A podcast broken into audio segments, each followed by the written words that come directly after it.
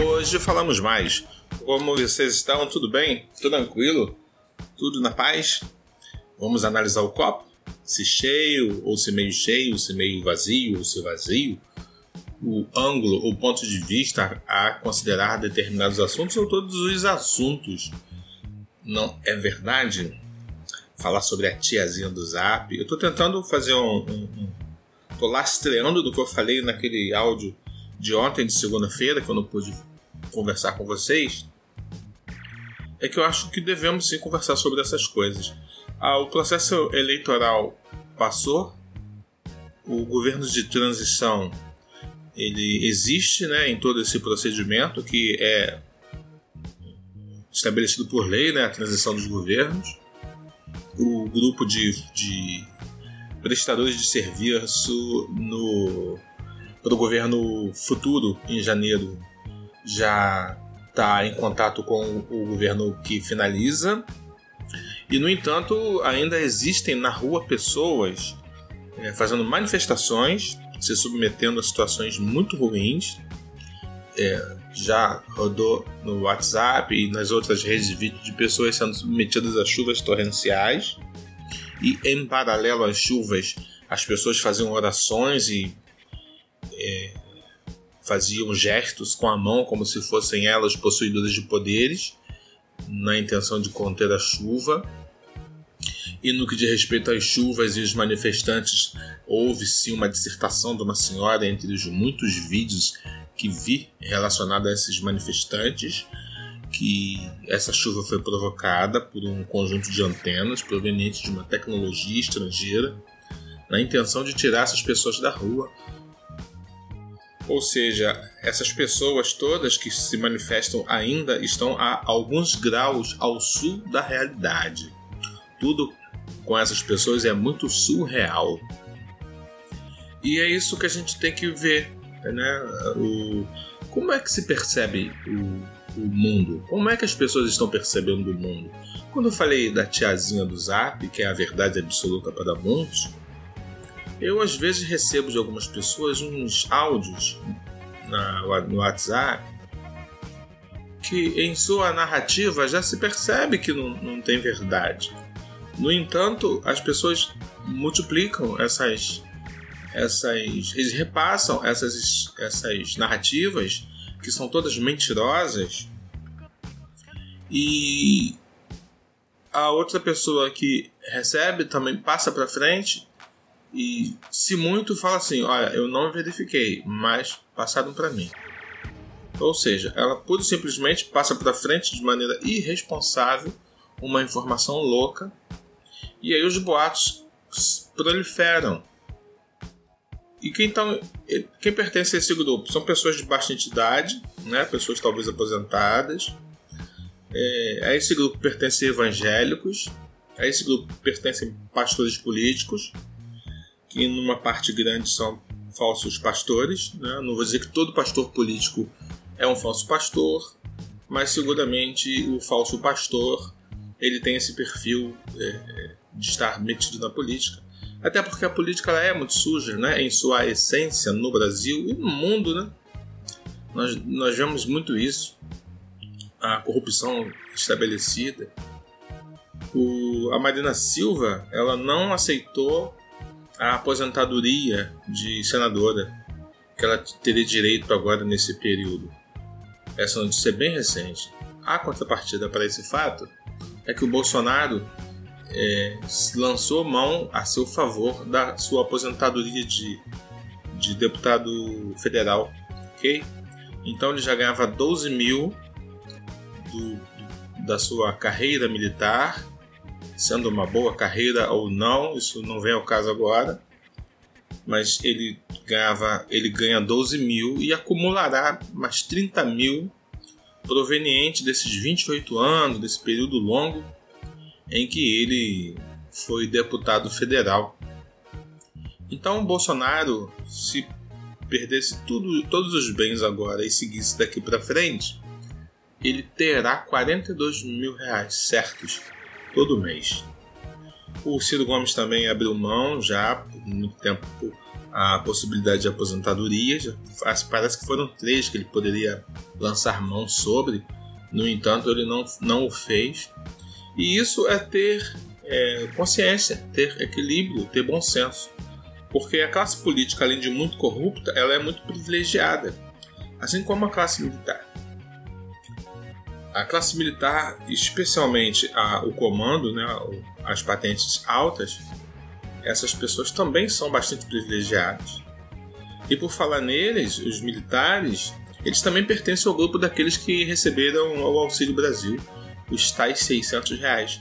Porque se tem uma característica, uma das muitas negativas nesse Auxílio Brasil, é que indevidamente muitas pessoas receberam isso.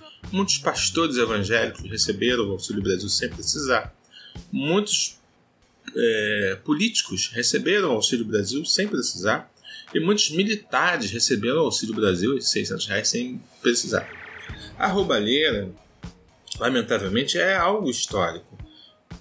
As pessoas apontam muito o PT como sendo um grande roubador do dinheiro público, mas não é assim é, ele, o PT, fez história, né? até porque o PT vem com aquela coisa do Partido dos Trabalhadores. Mas os outros partidos, quase todos ou todos, também fazem história. Né? E aí a gente vê, a gente vê, é muito comum as pessoas serem empregadas no gabinete de vereadores e serem pertencentes a, a aquela atividade fantasma, né? o funcionário fantasma. Então há uma sucessão de coisas ruins que acontecem que ela tem terreno fértil na subserviência, na ingenuidade ou na preguiça mental de muitos que estabelecem como verdade absoluta muitas coisas que não são verdades efetivamente. As pessoas deveriam chafurdar a informação, pesquisar, é tão, tão simples hoje em dia as pessoas verificarem os fatos, mas no entanto não, elas pura simplesmente se submetem a receber aquela informação torta e passar para frente. Quando, gente, eu falo do copo meio cheio ou meio vazio, depende do ângulo, do ponto de vista, nós devemos ter em mente que, graças a Deus, estamos sim caminhando rumo ao progresso. O Brasil de hoje é infinitamente melhor do que o Brasil de 30 anos atrás. Indivíduos pobres que estudam, eles podem todo ano é, se esforçarem à medida do que for possível, para pontuarem no Enem e disputarem vagas na condição de pessoas pertencentes a um determinado segmento de alunos da rede pública ou pertencente à raça negra, que pode se reivindicar junto às universidades, às faculdades, ou desconto na, na iniciativa privada, baseado na sua pontuação no Enem, ou então a, a, o ingresso de, dessas mesmas pessoas nas faculdades públicas. Isso há 30 anos atrás era, por assim dizer, inimaginável. Né? Não raro os pais riam dos filhos, isso tem a ver com uma estrutura perturbada e deformada das periferias, mas não raro os pais riam dos filhos quando os filhos diziam que iam se formar, iam ser médico, psicólogo, advogado. Aquele pai, aquela mãe muito simples, muito pobre, em todos os sentidos, elas achavam que os filhos iriam caminhar os mesmos caminhos que elas trilharam e seriam as mesmas coisas que elas são ou foram. Mas não, hoje em dia o indivíduo favelado que estuda pode se formar engenheiro e, ou em outros segmentos, advogado, médico, o que for, porque há uma possibilidade grande né, das pessoas entrarem. Isso é um grande divisor de águas na sociedade brasileira. Então a gente não pode deixar isso para trás e minimizar a importância disso. Isso tudo vem acontecendo e acontece em menos de 30 anos para cá. Então a mobilidade social poderá acontecer baseado nisso. Então há uma série de coisas boas. A gente não pode ficar, por exemplo, os indivíduos que perderam. Eu falo isso porque eles se sentem eles perdedores, não o candidato a presidente que perdeu mas eles, os seus eleitores, sentem eles também perdedores e imploram e reivindicam que as Forças Armadas intercedam estabelecendo uma ditadura. Essas mesmas pessoas, elas não sabem o que é a ditadura, o que é viver na ditadura. Se estivéssemos em uma ditadura, elas não poderiam estar na rua conforme estão, passando por chuva, se submetendo ao que estão se submetendo, indo gritar na porta do exército conforme estão fazendo. Porque em uma ditadura, nenhum tipo de manifestação popular ela é possível. O regime ditatorial ele não deixa. Se em uma movimento, se em um governo ditatorial, um grupo de 100 pessoas tenta de forma organizada ocupar uma praça ou uma, uma, ou uma rua ou meia rua, o que for, o, o regime, o governo vai lá, vai quebrar o pau em todo mundo, vai sumir com os dois ou três daquele grupo de 100 e com certeza vai dissolver vai aquele grupo. Hoje não, vivemos num ambiente democrático em que podemos fazer o que fazemos. Indivíduos se manifestam, assim como essas pessoas estão se manifestando, e de forma paradoxal, eles estão pedindo, de forma conflitante, eles estão pedindo, quando pedem a ditadura, uma intervenção militar, com o presidente que está em final de mandato é, na, no governo, sendo ele o ditadorzinho, as pessoas elas não poderiam mais fazer o que fazem. Nós não poderíamos, nós não teremos mais os sites de transparência para saber quanto se gastou em determinada obra. Nós não teremos mais condição de ver o quanto determinado prefeito gastou com passagem de avião, ou quanto determinado governador gastou com combustível, ou se a frota de carro foi renovada, essas informações que são estabelecidas, que são lei, que eu estou citando agora, que são sites de transparência, que a maioria das pessoas não conhece, não sabe navegar neles, é, esses, com certeza, se se estabelece um regime ditatorial, a primeira coisa que some, além dos oponentes ao governo, é, em conjunto a eles, os sites de transparência também sumirão.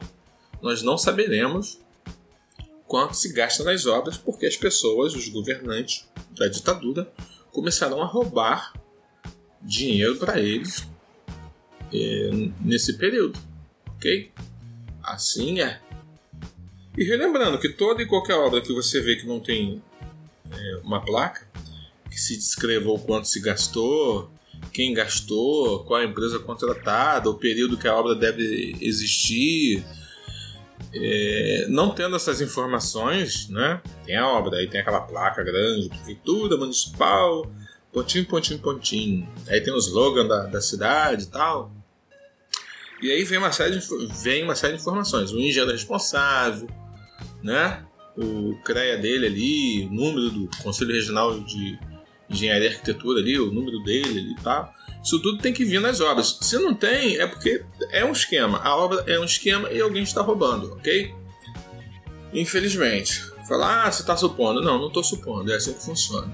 Se o dinheiro é público, o público tem que saber a respeito de todos os gastos. Né? O que é diferente disso é roubo.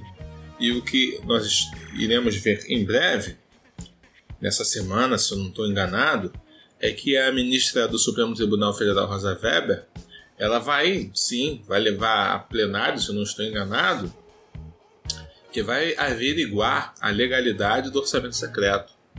E é óbvio que isso deve cair. Isso não deve continuar como está. É um absurdo existir isso. No episódio explicando a roubalheira, que está lá atrás, aí na sequência de áudios, eu, eu faço menção do que está contido na revista Piauí e falo sobre o que aconteceu nos pequenos municípios do Nordeste, especificamente no Maranhão, e o quão incoerentes são as informações que as pessoas passam é, para forjar. Eles super. É, eles aumentam o número de pacientes para forjar a necessidade de ganhar mais grana, de ter para eles, para aquela cidade, direcionado mais grana para tratar da saúde, saúde pública. Só que lamentavelmente é para roubar. Eu vou explicando a roubalheira desse episódio, fala bem disso e tem como referência a revista Piauí, que fez uma matéria muito interessante sobre isso. Então é isso, a gente tem que estar atento a essas coisas, né? Nós temos que observar com muita atenção essas pessoas, essas pessoas que deliram em, em prol do que é chamado hoje de bolsonarismo. Nós vimos aí que o filho do presidente estava na Copa do Mundo, se divertindo. E aí no final ele dá uma desculpa de que estava levando para o governo do Catar e para outros governos do mundo é, informações a partir do Catar contidas em pendrives relacionadas ao que está acontecendo no Brasil. Eu, francamente, não dá, né? São informações. É loucura. Loucura, loucura, loucura. O que esse homem falou para disfarçar sua ida para entreter na Copa do Mundo no Catar. Até porque eles têm lá os, os eleitores de Bolsonaro passando pelo que eles passam. Acho que esses eleitores de Bolsonaro eles têm uma necessidade muito grande de pertencimento a um grupo. Assim como são muitas pessoas que estão inseridas em igrejas, muitas pessoas que estão inseridas em associações, em ONGs, eu sei lá, mas a impressão que se tem é essa, que esse, essas pessoas, esses que querem que Bolsonaro fique de forma é, forçada na presidência, é que eles querem sim estar inseridos num grupo. Quando você vai conversar com essas pessoas assim, pessoalmente, você bate papo, elas são evangélicas, eu, é o perfil que eu tenho visto. Isso é repetitivo, mas é assim. Aí você vai conversando, conversando, conversando. Aí você sonda, ela é a pessoa que vai à igreja. Aí você vai conversando, conversando, conversando, pergunta se for homem, você serviu ao exército? As Forças Armadas? A pessoa fala, servi, servi sim, Forças Armadas.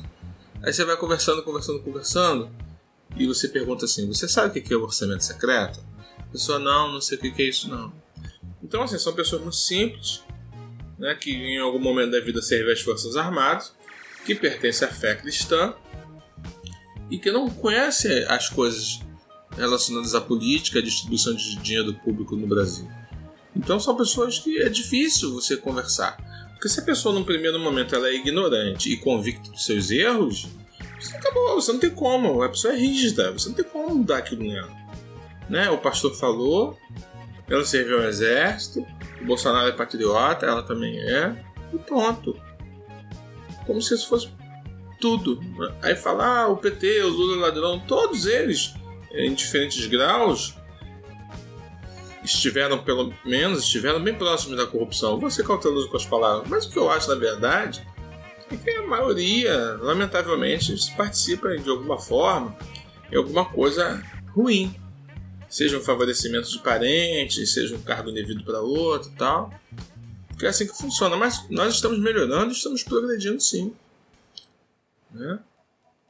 Hoje é terça-feira, eu peço a vocês paciência comigo, porque nós não falamos ontem, né? terça-feira, dia 6 de dezembro de 2022. É um tempo chuvoso aqui na área da região metropolitana do Rio de Janeiro. Mas está tudo bem, está tudo em paz. A gente segue torcendo aí para que essa transição de governo aconteça tranquilo né? e que essas pessoas voltem para casa, parem de falar mentira, parem de compartilhar mentiras um dia desses eu recebi que o Lula estava morto, que o cara que está falando aí que a gente acha que é o Lula, é o sósia do Lula. E que um dia desse ele acenou, ele tem 10 dedos. O dedo faltando ali no, no sósia ali é normal, ele não é uma pessoa mutilada. Repara no dedo dele, me falaram, repara na mão dele. Eu falei, puta, que coisa de doido, né? As pessoas falam sério, cara. As pessoas falam muito sério. Elas acreditam no que elas estão falando. É uma coisa de doido mesmo. Aí você tem a oportunidade, igual eu tive, falei, ó, oh, o cara viu o jogo, porra. Ele falou lá, não sei o que, eu olhei a mão dele. Eu nem olhei nada, mas eu falei, pô, tá com nove dedos, é o cara mesmo. E aí a pessoa fala, não, mas ele não vai assumir o governo, tenho certeza e tal. É como se alguma coisa muito ruim fosse acontecer com o presidente. E inclusive, o presidente eleito, né, inclusive ele reforçará a sua segurança, porque ele deve ter recebido informações de que é perigoso para ele. Né? Perigoso, então ele tem que sim é, é, reforçar sua segurança e não dar bobeira, porque são gente doida, né? gente louca. Não todos, mas um número grande de pessoas aí que, ao que tudo indica, são desocupados ou contratados para estar onde estão. Um dia desse eu vi um, um acampamento em que nesse acampamento de pessoas manifestantes do da necessidade de golpe de Estado, né? ou seja, é crime, cara. Isso é crime. Não se pode reivindicar um golpe de Estado, isso é crime. Então, esses manifestantes golpistas e criminosos, eles fizeram o quê? Eles estavam todos ociosos lá naquele acampamento, aí eles ficaram escrevendo em papel e colando assim e dando nome lá às, às vias, muitas barracas, e a principal botada assim, Avenida Bolsonaro. Uma outra botou Rua não sei quem, a outra botou Travessa não sei que lá, a outra botou, sei lá, Bia Kiss, sei lá, tô ilustrando, esse pessoal do Bolsonaro. E felizão, amarradão assim, um papel assim, mal colado, mal escrito, uma coisa assim totalmente louca, porque é um acampamento que vai desmontar, não é uma rua de fato, não é uma via, não é uma travessa, nada. E, porra, que isso, né, cara? Que idiotice. O que deveriam fazer é se organizar enquanto oposição né, para estar tá lidando com o governo do PT e ser oposição de maneira organizada ficar feliz em saber que o, o, o candidato dele, o Bolsonaro, o candidato deles, perdeu por pouco, mas não, eles, eles acham que o Bolsonaro tem que seguir, tem que ficar. Loucura. Queridos amigos, então tá, batemos esse papo. Eu agradeço por vocês me darem essa atenção. Ontem não deu, vocês desculpem mais uma vez, né? Não deu para falar com vocês, mas a gente está trocando essa ideia. E é isso aí. Estamos juntos e misturados no mesmo propósito, sempre. Fiquem bem, fiquem na paz, boa semana para vocês. O Brasil ontem deu um baile né, na segunda-feira, teve o jogo do Brasil ontem. E o Brasil ganhou, achei o jogo extremamente sem graça. O oponente do Brasil, eu até esqueci o nome, era bastante fraco. Foi um jogo bem sem graça, na minha opinião. Mas é a minha humilde opinião, de futebol não entendo nada. Forte abraço, tchau, tchau. E até quarta-feira. Até amanhã, então. Né?